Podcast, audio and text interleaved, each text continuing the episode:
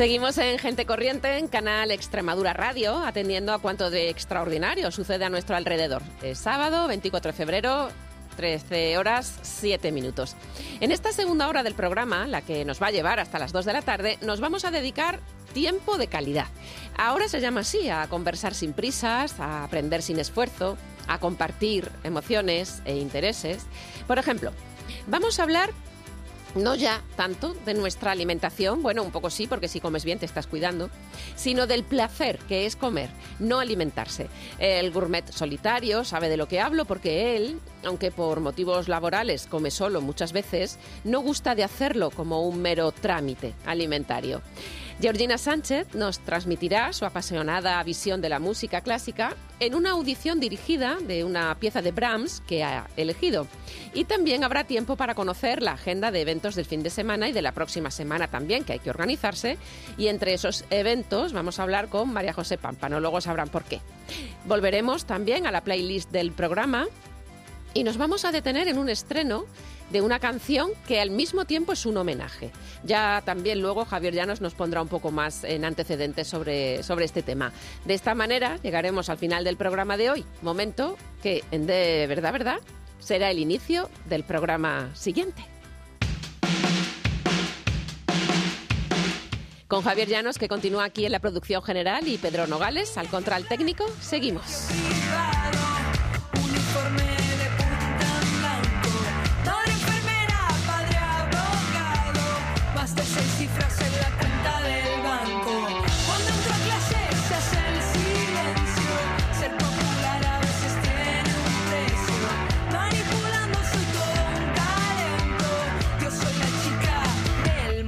And.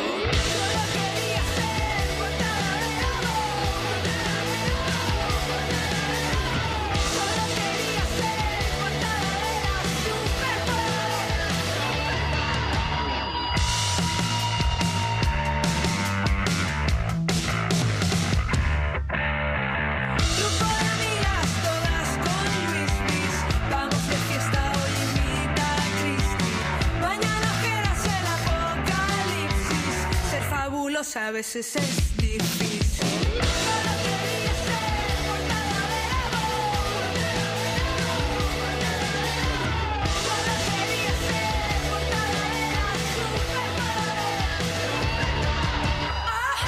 Gente Corriente, con Raquel Bazo.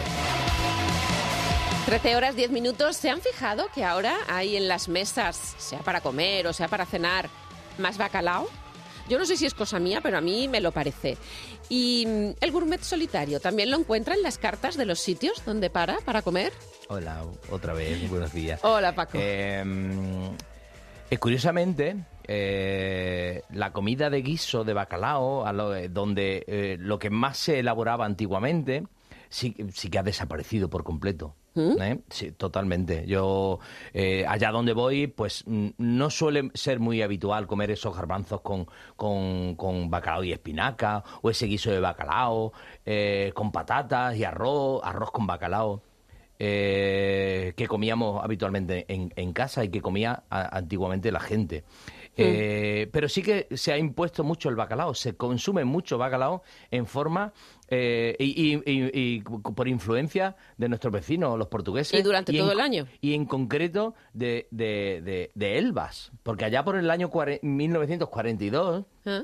A, la, a, la, cocinera de, de la posada eh, de Elvas eh, se le ocurrió eh, hacer un plato que gustara a, a los españoles, mm. ya que mm, eh, de Badajoz, de ahí en la frontera de la raya, pues nos gustaba mucho de ir a, comer a, Elvas. Sí. Y, y, por qué algo que nos gustara a nosotros? Porque el bacalao a brás, que es el que se ha hecho durante toda la vida en, en, en Portugal. Y que está riquísimo. está muy bueno, pero lleva aceitunas y cilantro y cebolla. En esta ocasión pues, le dije, ah, intenta hacer algo, eh, em, voy a inventar algo. Es que el cilantro es un mundo aparte, ¿eh? Sí, bueno, los portugueses utilizan muchísimo el cilantro. Mm. Pues eh, esta señora dijo, bueno, voy a hacer algo que le gusta a los, españoles, pero lo voy a hacer con, tanto cariño y con tan pocos mm, ingredientes que a ver qué tal a ver qué tal. Pues ahora mismo en Extremadura se come desde la punta más alta del norte de Cáceres hasta el sur. En todos los restaurantes que yo visito se ofrece bacalao dorado. ¿Qué? Y sí que es verdad que hay muchísimas variantes del bacalao dorado. Ya, Bueno, eso es verdad, que luego Sí, vas sí. y, y el bacalao dorado, de, mm, tienes que preguntar, bueno, y este, bueno, bacalao dorado, ¿no? Que, que es así como más... dorado es como habitualmente lo, lo decimos todos. y, Claro, el- eh, es bacalao dorado. El bacalao dorado. Eh, es verdad que según donde lo comas, eh, tiene unas características distintas. ¿Tú lo has estudiado eso? ¿Tienes un...? Bueno, yo lo hago muchísimo en mi casa. Yo a- a- cocino mucho. a- En mi casa, y- y Javier mucha también lo hace mucho, sí. Cocina portuguesa. Yo hago mucho el bacalao dorado, o el bacalao espiritual, o el bacalao snata, eh, porque me gusta mucho. Ya sabéis que, mm, bueno, que, me, que cocino. Pero Paco, perdóname que te interrumpa. ¿El bacalao eh, ha cambiado? ¿O somos nosotros los que hemos cambiado? ¿O es que ya no nos sirven bacalao como el de antes? Bueno, eh, ¿sabe lo que pasa? Que ahora mismo el bacalao que se, que se utiliza mucho es el bacalao con- descongelado, congelado y descongelado. Eh, Sin y- haber pasado por la sal. El, el proceso, eh, eh, ese secado que en realidad le da ese gustazo al, al- de, de intenso al sabor del bacalao. Eh, nosotros habitualmente, yo lo hago en mi casa con de- bacalao desalado.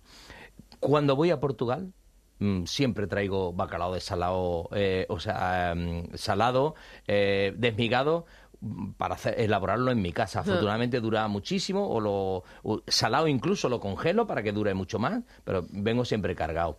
Y, y de- tengo que decir que envidio los continentes allí, allí en los supermercados, continentes. ah, sí, la marca, sí. O sea, el nombre porque del- hay como 25 metros de exposición de bacaladas inmensa, seco, que, mm, bueno, yo me encanta, me encanta, me encanta. Cosa que echo de menos aquí en, en, en nuestra Sí, es verdad, no es un producto región. que solamos Sí, encontrar o sí. que no hay tanta variedad. También habrá muchas diferencias de precios según lo que sí, se bueno, compra. allí, allí- allí hay mucho, eh, muchos pescados eh, salados en salazón que no son bacalao, ¿vale? Mm. Pero bueno, tienes, tienes esas opciones ¿no? de- de- para poder realizar. eh, ellos son los números uno en, en bacalao, ¿no? Mm. Por- en, en los portugueses.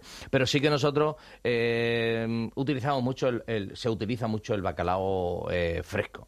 Eh, no es igual. Yo, con la- lo que tú me comentabas, que no es, El- no es pero, igual. pero también, eh, cuando es bacalao, bacalao, el bacalao fresco también está muy rico. Sí, vamos a ver. que, mm, Que, pero, claro, no, no sirve para la pero sí preparación que es verdad que cuando, cuando tú, tú, tú comes ese bacalao con, pata- con la patata y el huevo, cuando ah, no, no, no, pero no no, no, no, claro, no digo que el bacalao fresco sirva para hacer bacalao dorado, Bueno, no, no, va. claro.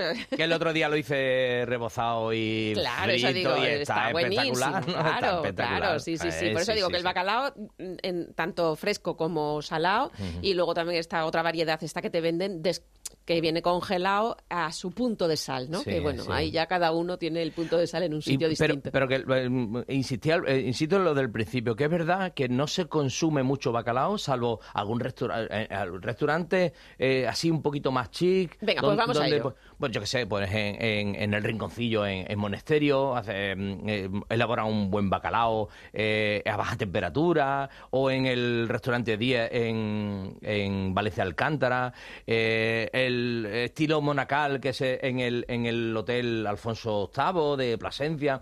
Hay sitios donde puedes comer um, un bacalao muy elaborado, bacalao desalado, pero el, el- el- en la mayoría, en el 90% de la restauración est- extremeña, el que puedes encontrar es el bacalao dorado. Y ahí en, en Badajoz se lleva la palma, ¿no? Ya, la, ciudad de Badajoz, porque hay muchísima... uh, eh, yo, yo creo que mm, el, el, el 100% de, lo, de, lo, de la restauración en Badajoz eh, eh, hacen bacalao dorado. Ajá. Allí empezó primero la casa portuguesa en, en imponerlo, Sí. ¿vale? Pero ellos hacen más el bacalao a brás. Yo lo, lo he comido allí, que el bacalao dorado. ¿eh? Mm, mm, lo, lo realizan muchísimo más.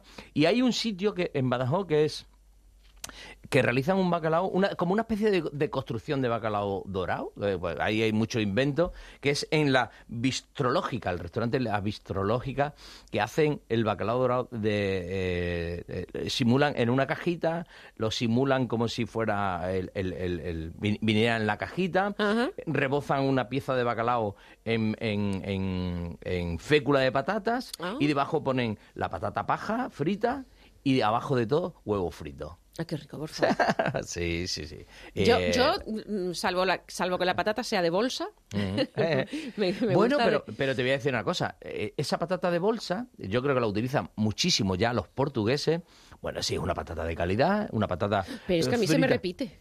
Por lo que sea, tendrá mucho Bueno. aceite o tendrá... Bueno, hay que, hay, que, eh, el, eh, hay que comprar una patata que esté eh, frita en aceite de girasol y, y que tenga sal. Punto. Ya está.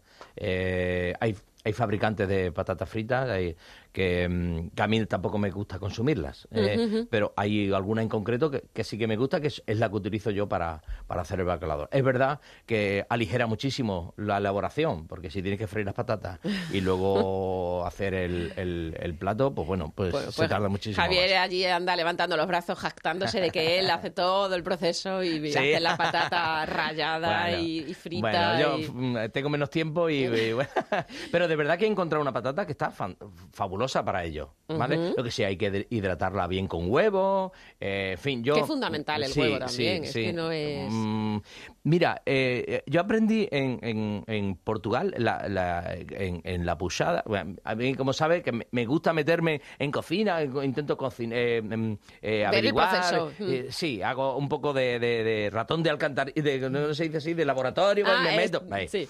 Bueno, pues es curioso que el, el, baca- el- el huevo, para cuando haces el proceso de la patata y el bacalao, eh, que ya está mezclado, Sí. el huevo hay que echarlo en tres veces. Y yo decía, ¿y, y- y por qué hay que ¿Y echarlo por en qué? tres Venga, veces? ¿por qué? Porque si tú echas el huevo de sopetón, Mm. el huevo cuaja Sí, de diferente manera que si lo hace de la otra manera. Es decir, eh, lo echas de sopetón y el huevo se queda como to- tortillado o si está el, el- el fuego muy Fuerte, fuerte, claro. ¿vale? Pero si tú le echas un poquito, lo revuelves, empiezas a hidratar esa patata. Cuando ves que está eh, todo mezclado, le vuelves a echar la segunda parte del el, otro tercio del, del huevo y, y el último tro- trozo, eh, tercio del huevo es el que hace que el producto se quede meloso que, y sí, no seco. que es como una emulsión. Ah, qué rico.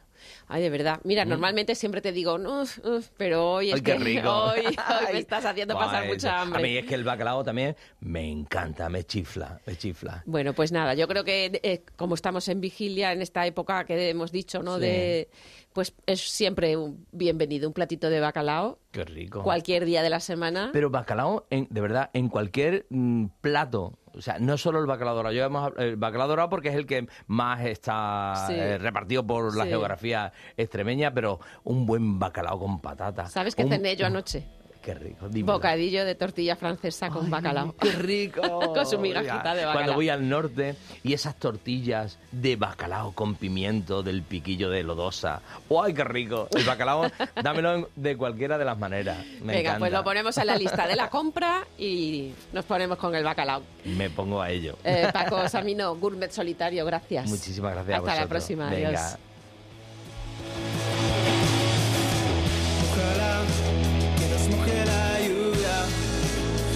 Y al sol y que el cielo se vea multicolor. Querrás sacarnos una foto y plasmar el momento y que se pare el tiempo. Y me gusta el cielo multicolor,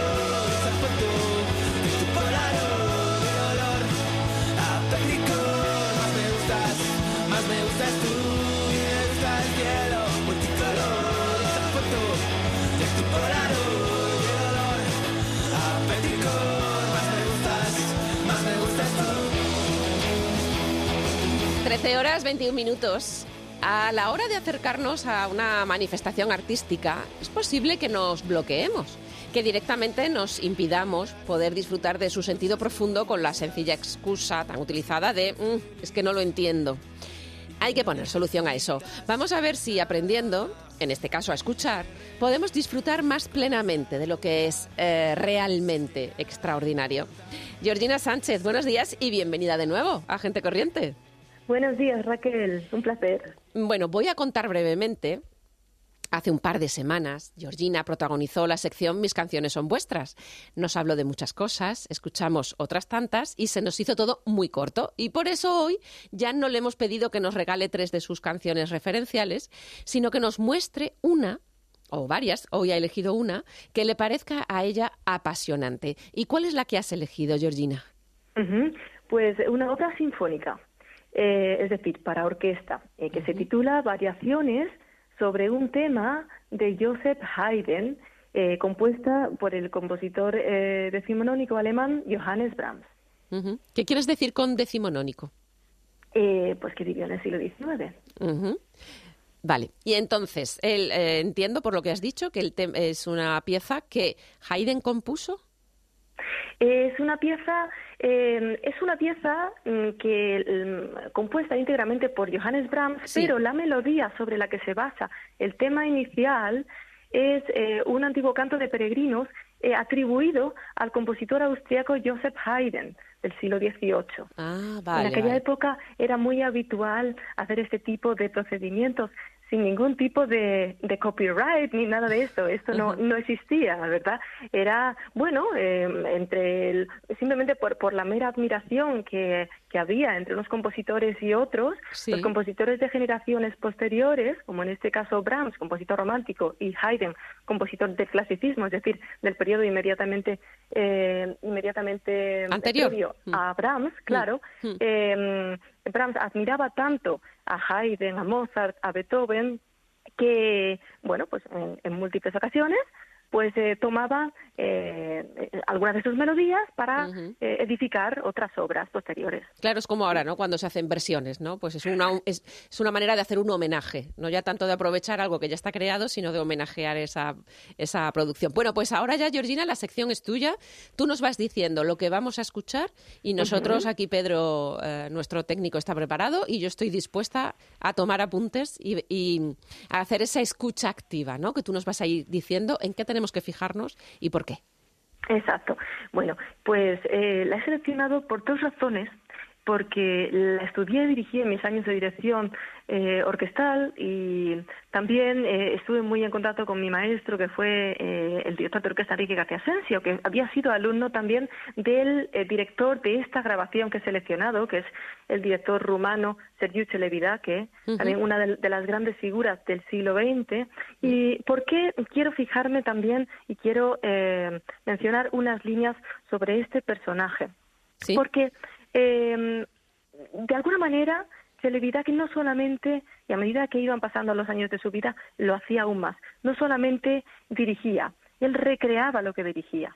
Todo lo que está escrito en la partitura, ¿Mm? Celebidache lo eleva a la máxima potencia en términos de belleza. Me refiero, por ejemplo, a los timbres de cada instrumento, a los timbres orquestales. Mm. Eh, suenan eh, llenos de armónicos, llenos de pureza. Es algo que, que trasciende propiamente el sonido. No sé si, si se me entiende esto que, que estoy diciendo. Igual es un poquito filosófico, pero bueno, el- el- yo soy, soy muy así, que le vamos a hacer. No, Georgina, yo creo, yo creo que sí se entiende. Lo que yo no sabía es que un director o directora de orquesta puede intervenir tanto en, en la- eh, no en sí en la partitura, entiendo, sino en cómo suena lo que está escrito en la partitura. Sí, sí, la batuta suena. Eso es, es una manera un poquito graciosa de decirlo, Ajá. pero claro, quien, quien se sube allí arriba puede cambiar completamente el sonido de la orquesta que dirige. Sí, sí. No, Eh, sí, fíjate. Puede, puede hacerla bri- brillar o puede hacerla eh, sonar de manera muy opaca, de manera muy, eh, pues poco trascendente. Pasa que, bueno, hay que ser muy artista también y, y tener muy interiorizada la obra que Ajá. se va a dirigir. No ¿Podemos ir vale con escuchando algo ya para ir...? Porque claro, estamos hablando mucho y, Sí, y- y yo lo que claro. tengo ya es ganas de escuchar. Claro, eh, pues eh, podemos comenzar eh, por ese tema atribuido a Joseph Haydn, ese canto de peregrinos que tiene un carácter bucólico, sereno y está protagonizado por eh, dos eh, instrumentos de las secciones de viento-madera, es decir, por dos oboes y dos fagotes. Eh, y está en la tonalidad, eh, en- bueno, realmente la obra versa sobre dos tonalidades. Eh, la, comienza en si bemol mayor, que básicamente voy a cantar el arpegio, y luego eh, también hay otras variaciones en las que, en la- vamos a oír eh, posteriormente alguna, en las que eh, hay- eh, está el modo menor, que sería el homónimo de si bemol mayor, es el si bemol menor, que sería. ¿verdad que cambia? Sí. ¿Verdad? Sí. La primera es muchísimo más abierta, es muchísimo más brillante. La segunda es mucho más introspectiva, es, es más oscura. Bueno, pues en este, en este primer tema vamos a escuchar brillantemente y apaciblemente ese si bemol mayor.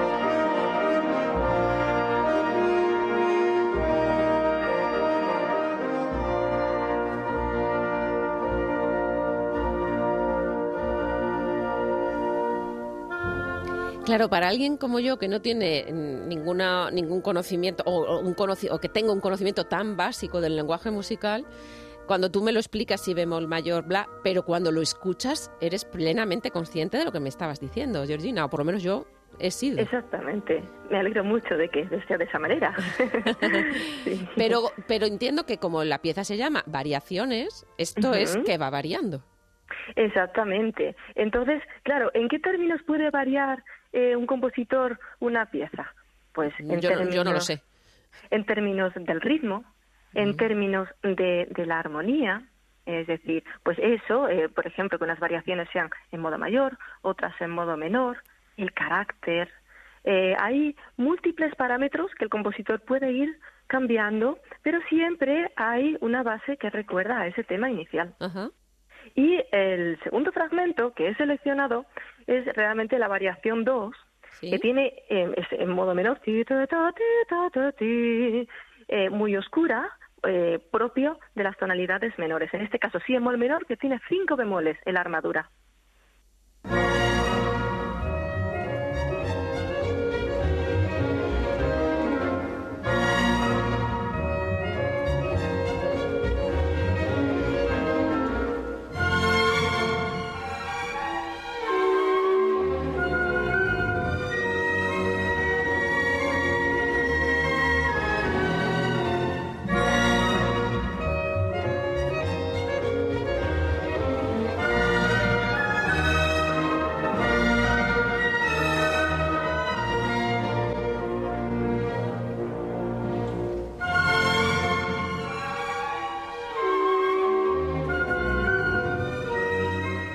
Si estamos escuchando esta pieza, eh, quiero decir que es una grabación en directo, porque eh, Georgina nos ha pedido que fuera esta grabación de Celibadache, o, como, o Celibadac, que no sé muy bien cómo se Sí. pronunciaba. Y, Sí. y ahora ya hemos escuchado esta segunda variación. ¿Tiene más? Eh, sí, claro, claro. Ah. Eh, sí que quisiera eh, decir unas, eh, mencionar unas líneas también sobre sobre este director. Pues, eh, adelante. Porque eh, realmente el, el porqué de esta grabación también es porque eh, es eh, eh, dirige a la Orquesta Filarmónica de Múnich Ajá. y es, es una orquesta con la que él fue la última orquesta de su vida y, y, eh, eh, se nota mucho cuando un director va como invitado a dirigir una orquesta y entonces hacen una grabación, eh, pero en este caso él era el director titular, ella estaba día y noche con ellos, entonces eh, la orquesta reaccionaba a sus indicaciones de una manera impresionante y esto pues me, me parece muy bonito también mencionarlo Hmm. también, ¿no? Eh, Eh, eh, yo entiendo, yo entiendo que eso, eh, claro, cuando dicen o la orquesta, por ejemplo, la orquesta de Extremadura con el director invitado, claro, no Sí. será lo mismo un director invitado que ha pasado unos cuantos días que el que Claro. está perenne, ¿no? De Todo, todo el tiempo. Claro. Bueno, sigamos, sigamos con Brahms. Exactamente. Pues eh, el siguiente fragmento es la variación sexta, en la que seguimos viendo como el compositor vuelve al modo mayor ¿Mm? eh, con un ritmo de danza rústica, donde prima un ritmo de negra, eh, eh, miento, de corchea y dos semicorchea, es decir, pam, pa, pa, pam, pa, pa, pam, pa, pa, pam, un tanto marcial, pero al mismo tiempo rústico.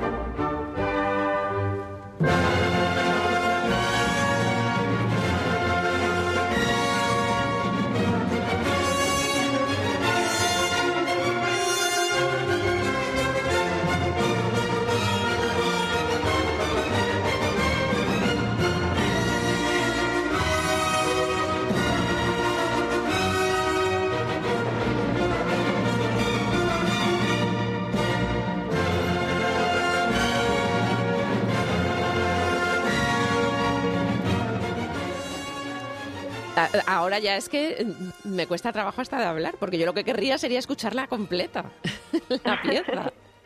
Sí, merece muchísimo la pena, claro que sí.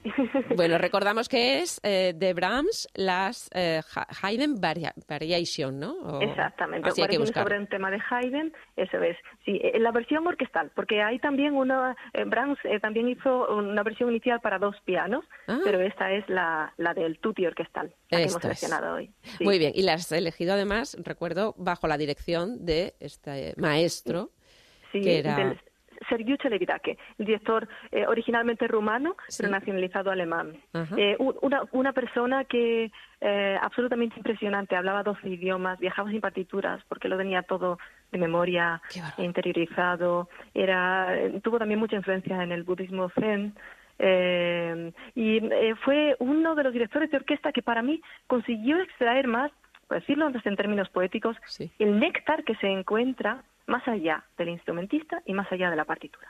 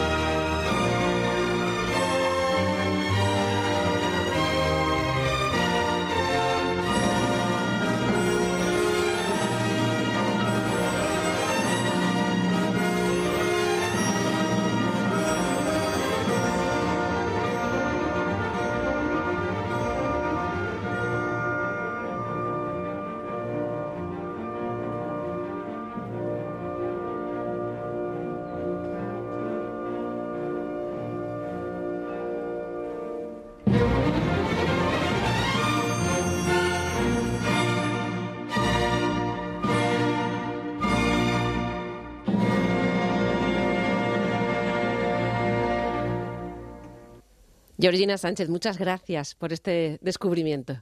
Muchas gracias a vosotros. Nos vemos entonces, si nada lo impide, el próximo mes, ¿no? Donde seguiremos en busca de la quinta esencia en obras de música clásica.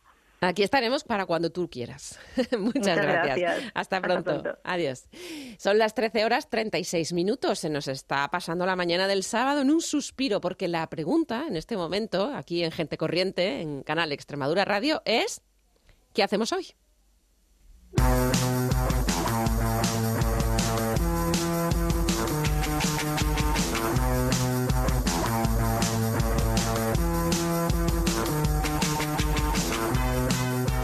Pues en Mérida esta mañana, bueno, desde esta mañana y hasta el domingo por la tarde se está celebrando el Festival de Cultura Asiática Manga Fest. Espero que tengas ya la entrada porque para hoy no quedan y para mañana de verdad que no sé si quedará alguna o estará ya todo, todo vendido.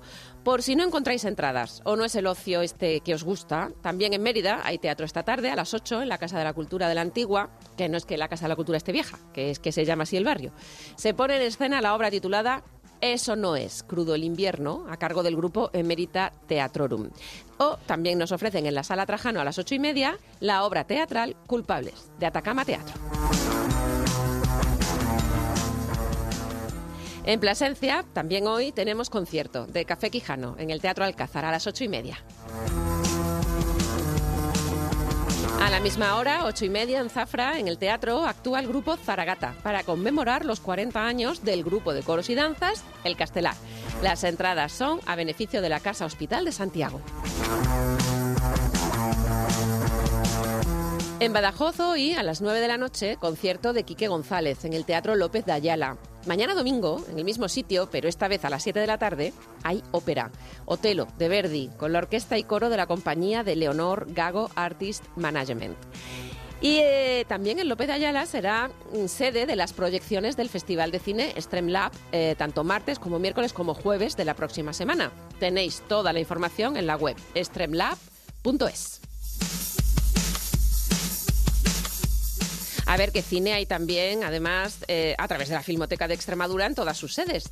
Por ejemplo, esta semana toca, mañana domingo, Una vida no tan simple en Badajoz a las 6 y a las 8 y media. El martes, a las 8 y media, Scraper en Cáceres. El miércoles 28, dos sesiones a las 6 y a las 8 y media de Creatura en Badajoz. Y El maestro que prometió el mar se proyecta en Almendralejo a las 8 y cuarto y en Villanueva de la Serena a las 8 y media. Y ya el jueves 29, esta misma película del maestro se proyecta en Arroyo de la Luz a las 8 y Antier Noche se va a poder ver en Plasencia, Cáceres y Mérida a las 8 y media dentro de la programación de Streamlab que os citaba antes. El jueves, ya lo hemos comentado en varias ocasiones hoy, es un día raro, porque claro, es 29 de febrero y ese es el día que ha elegido o que ha coincidido así, vaya, para que actúe Duende Josele en el Jazz Bar de Mérida. Pero volvamos a las actividades de fin de semana. Mañana domingo, a la una del mediodía, el cantautor extremeño Niño Índigo estará en el Palacio del Cerezo del Valle del Jerte. Está allí presentando su gira Pasajes a mitad de camino y es una actuación dentro del ciclo Conciertos de Autor que organiza Radio Caravana. En Cáceres, en un estilo muy distinto y en- también en una fecha un poco rara, porque esto va a ser el lunes, la Sala Bugalú ofrece el concierto de la banda internacional Poisson Boys a las 9 de la noche. Hoy tenemos a la banda municipal a las 7 y media de la tarde en la Sala Capitol y a las 8 y media en el Gran Teatro de Cáceres se presenta Fuera de Foco de Chamaleón Teatro, un texto original de María José Pámpano que está escuchando al otro lado del teléfono. María José, buenos días. Hola, buenos días. Bueno, Fuera de Foco es una comedia musical. Es una comedia musical. Tiene mucho, mucho de musical, tiene un poquito de comedia y tiene mucho de vida real. Es lo que nos salió al final. Mucho de vinagre, has dicho. No, mucho de vida real. Bueno, Ah, vinagre vida también, real. Un poquito, sí, sí. Pero bueno, sobre todo, sí, no es exactamente costumbrismo, pero bueno, es mucho del día a día y, y de cómo lo afrontamos todo, con su poquito de humor o lo que intentamos ponerle. Y Ujú. luego, bueno, pues llevándonos al terreno de, de teatro musical, eh, con mucha música, música en directo, Ujú. que eso también eh, está genial verlo en el escenario. Ujú. Y, y bueno, que al final completará, intentará dar sentido a la vida de, de esas tres mujeres que lo van a protagonizar. Vale, antes de hablar de la obra en sí, María José, me gustaría hablar un poquito de la tarea, de tu tarea, de lo que, de lo que es la función de quien, de quien lo ha escrito. De la, de- No voy a decir dramaturgo, o quizás sí, dramaturga tendría que utilizar este término, pero bueno, esa es otra historia. Quiero hablar ese paso que va del texto escrito al texto espectacular. ¿Por qué? Espectacular es en el sentido del texto que luego se ve en el escenario, en el espectáculo. Eh, claro, ahí ya los elementos cobran una nueva significación. Precisamente porque, eh, porque justo es teatro musical, comedia musical, y eso ya le aporta un significado extra. Totalmente. Bueno, es verdad que desde que empieza a gestarse el texto, eh, ya se, se consideran las canciones, ¿no? Claro. Eh, como parte, claro que también es una parte narrativa que tiene que contar. Eh, entonces, es verdad que, bueno, eh, se presenta un primer texto que luego va a ir cambiando a medida que los ensayos se, se van a ir desarrollando, ¿no? Y la visión del director, pues, entra también en juego. Luego también es que los ensayos de Fuera de Foco tuvieron como dos partes. Hubo una primera parte eh, que se desarrolla en, en mayo de 2022 Sí. y, y bueno, y en esa parte se hace una batida del texto, se monta todo y demás, y, y después se termina de montar todo en septiembre. Entonces, a partir de ahí, bueno, pues se consideran una serie de cambios. Había eh, personajes que desaparecen, eh, el- la banda, el pianista tenía texto que finalmente no va a tener y se empieza a pensar, bueno, pues en darle otro sentido a los personajes. Entonces, es muy vivo hasta última hora esa parte de creación Ya. escenas que desaparecen, escenas que, que aparecen, la parte de... eh, no, me- no quiero todavía hablar de la obra. Es que, María José, esto, mucho, pero- esto, esto que tú comentas, hay gente que lo hace a propósito, que dice, bueno, voy a empezar, lo dejo en stand-by, que las cosas maduren, que caigan por su propio peso, Sí. y cuando lo retomo ya la- parece que, que la obra tiene otro, otro pálpito. Pero mm, yo lo que quería a ti, como autora que eres de, de la propuesta, desde el, todo parte de, de un texto, ¿qué le decimos a esa gente que piensa que la forma de comedia musical presiona al contenido, a lo que es la obra de teatro? Ay, pues en este caso yo creo que se equivocan. O sea, si tiene que ser, eh, que creo que es a lo que te refieres, a que siempre la comedia musical tiene que ir por una parte pues más jocosa, ¿no? O que, o que tenga que ver siempre con algo más alegre o menos trascendental. Pero es que hay mucha gente que dice, es que, es que me saca de la verosimilitud, porque a ver por qué se ponen a cantar. Claro, ¿y por qué se saben todas las canciones? ¿Y por qué están bailando todos lo mismo, no? Sí, Eso sí. es lo que está pasando aquí. Bueno, simplemente yo creo que se tiene que asumir como otra manera de narración. Y es otra manera de contar, o sea, eh, la música ahí, eh, pues, cobra vida como un elemento que también me está aportando cosas y esa parte de música siempre entra eh, como una parte de reflexión interna, otras veces es una discusión, que es a veces como se plantea en este musical, ¿no? Eh, hay veces que los personajes comparten un plano reflexivo y en el que todos están pues más o menos compartiendo esa, ese pensamiento, pero hay otras partes que hay una disputa real entre personajes o hay una confesión y eso pues se quita de la palabra hablada y pasa a la música, ¿no? Pues vamos, Entonces, vamos, si te parece, a escuchar un poquito y así nos hacemos Venga. una idea de lo que nos estás diciendo. vamos allá.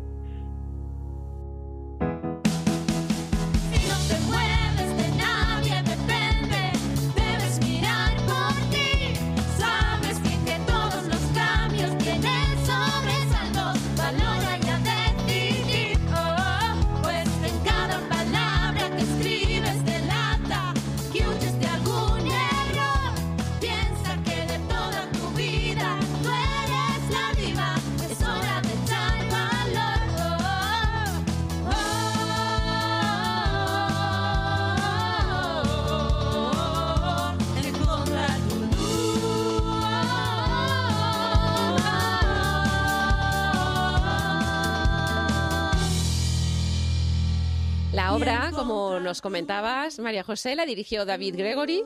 Sí. Estoy pisando, esto me sabe fatal. Voy a dejarlas terminar. Ahora. Ahora.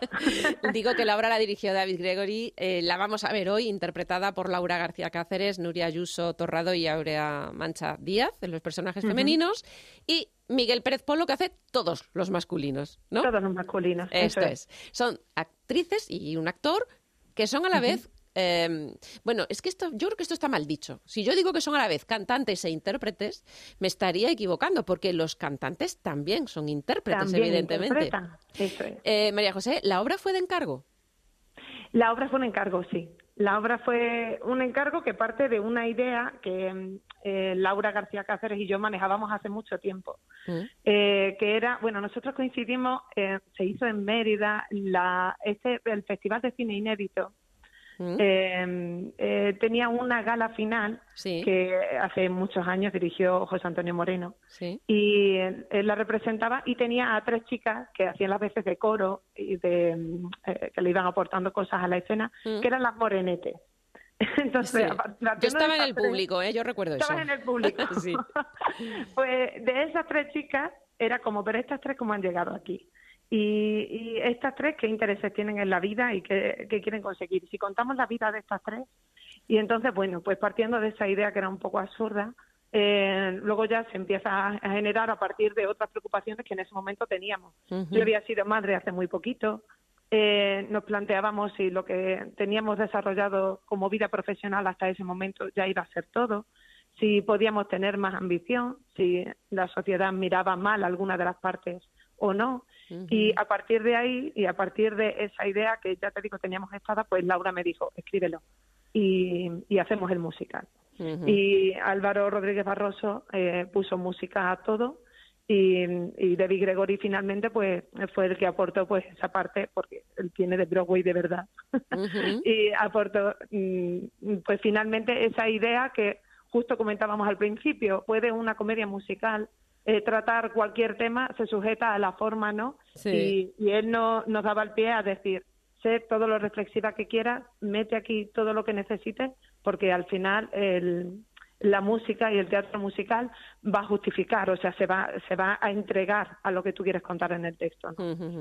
Y además que el espectáculo lo vamos a ver con música en directo, que eso también se agradece mucho, que Sí. eh, esas canciones lleven la música en directo con el esfuerzo de producción que todo eso conlleva. Eso es. sí. María José Pampano, creadora del texto de Fuera de Foco y parte fundamental, como ya nos has contado, de todo lo que es el espectáculo. Gracias por atendernos. Que vaya muy bien esta tarde. Transmítele todos esos buenos deseos al equipo. Y lo recuerdo, ¿eh? Gran Teatro hoy a las ocho y media. Pues muchísimas gracias, un abrazo. Que vaya todo muy bien. Adiós. ¡Ya! ¡Ya! La niña chica llora. Porque el señorito me ha matado a la Milán. Todos están muertos. Muertos los que han muerto. Y muertos los que han quedado vivos. Que viven como si los hubiesen matado. Y Extremadura.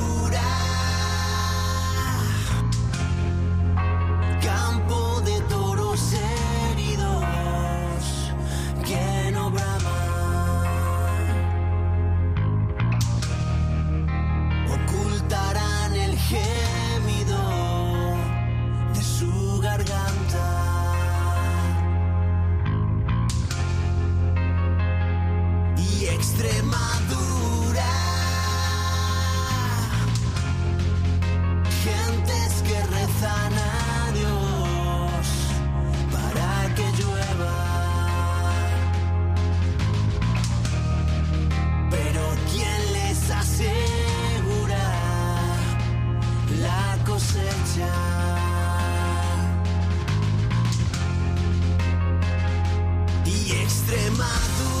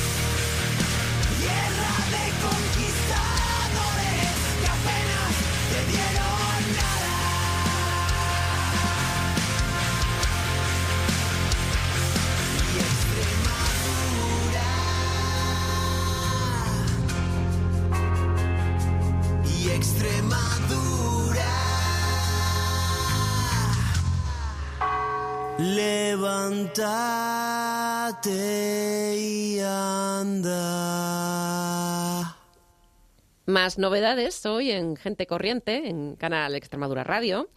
Hemos escuchado la canción completa, cosa que tampoco solemos hacer aquí en el programa habitualmente, porque así nos lo ha pedido el productor del programa, Javier Llanos, que está otra vez aquí sentado ya en la mesa, porque querías presentarnos esta canción que tiene historia. ¿Cuál es? Bueno, es una versión. Es importante mencionar que es una versión. Eh, hemos escuchado la versión que han hecho los grupos Jueves Negro, una ¿Mm? superbanda. Eh, el término superbanda se aplica a aquellas formaciones que están integradas por componentes de otras formaciones. En este caso, los integrantes son Borja Duque, guitarrista, que aparte del compositor o el arreglista de nuestra sintonía, Ajá. Daniel Hierro, que es guitarrista, José Luis Díaz, que ya lo entrevistamos en su momento, que es bajo, y Ferdi Hernández, batería. Respectivamente son integrantes de formaciones como Síncope, Payasos Dopados, República del Ruido, formaciones de rock, en este caso con una cierta actitud, actitud eh, punk, ¿no? Es decir, que, que las letras no son letras elegidas al azar, buscan siempre ese componente reivindicativo que siempre ha tenido el punk, ¿no? Bueno, pero esta canción también es muy reivindicativa. Evidentemente, hay que decir que la canción es, una, es un tema de Pablo Guerrero que se grabara, la, la, por lo menos la versión más conocida, la que se grabó en el- la Sala Olimpia de París en 1975 y que vamos a escuchar a continuación un poquito, ¿te parece? Venga, un fragmento. Extremadura.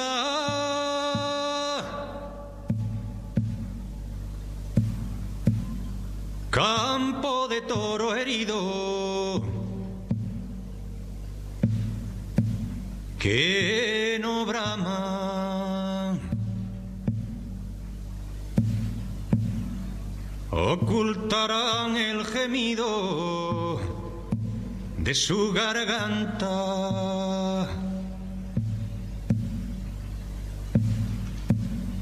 Extremadura.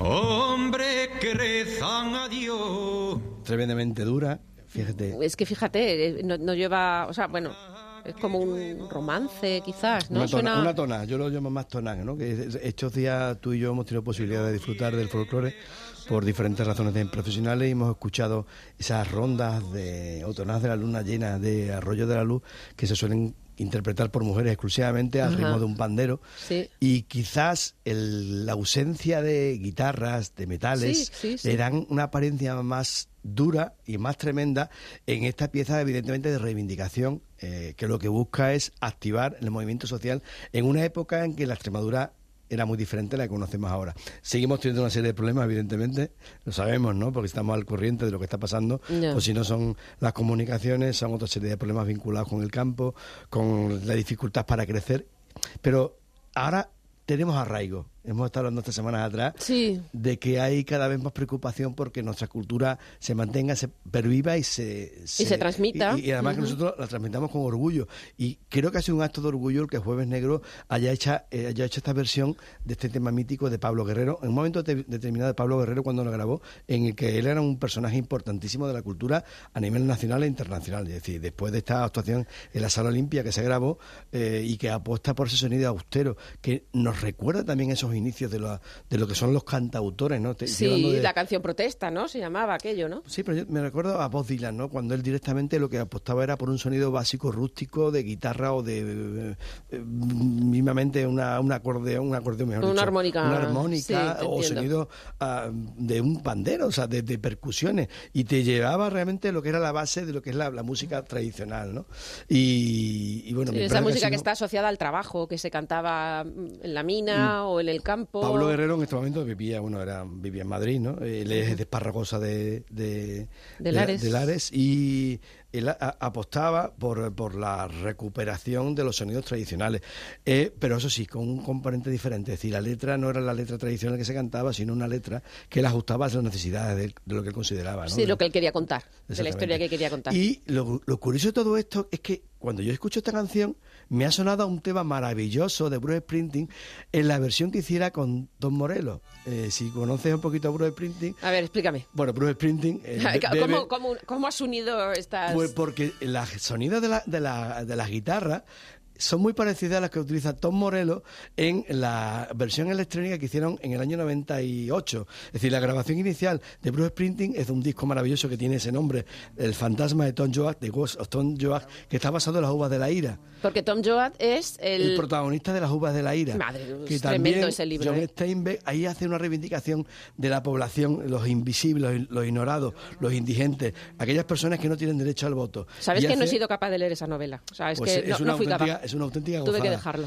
Lo que quiero que nos dé tiempo a escuchar un poquito de esa mm, auténtica joya, que esa versión que hizo en el, en, en el Salón de la Fama, el Salón del Rock and Roll, Sí. mm, Bruce Springsteen con la Street Band, aunque en la versión original que él hiciera era, él apostaba otra vez por la recuperación del sonido clásico de Dylan, de Body Gutiérrez, del sonido acústico, pero en esta versión que hace con Tom Morello, la versión eléctrica, se, se aprecian unos sonidos de, de guitarra que son similares, muy parecidos a los que ha apostado Jueves Negro. ¿Te parece? Vamos a es un escuchar tema a- lar- largo que merece la pena ser escuchado. Venga, pues nos quedamos con Bruce Sprinting y Tom, Tom Morello. Morello, la. Y gracias a Jueves Negros po- a Jueves Negro por esta canción que se ha estrenado mm, ayer. Ayer, ayer.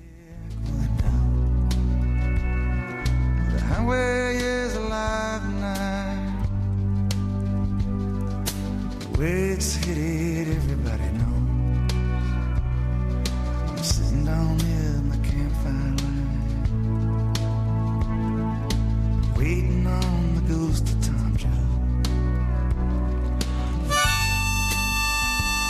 Escuchar ahora lo que te comento. Esta, O es la esta era la, que él graba primero, ¿no? más acústica y ahora vamos a escuchar la versión más eléctrica.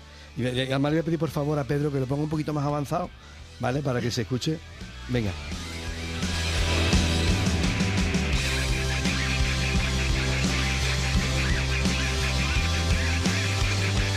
Llega el informativo de las dos, tenemos que irnos ya, pero por hoy, ¿eh? porque volveremos puntuales el próximo sábado de 12 a 2. Hasta entonces podéis encontrarnos en canalextremadura.es, en la aplicación o las redes sociales del programa. Todo el equipo os deseamos una estupenda semana en la mejor de las compañías o en compañía de Canal Extremadura Radio, que también es de lo mejor. Sed felices. Adiós.